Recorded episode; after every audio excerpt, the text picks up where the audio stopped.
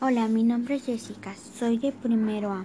Hoy les voy a seguir leyendo la novela 20.000 leguas de viaje submarino. Capítulo 1. Pero existía.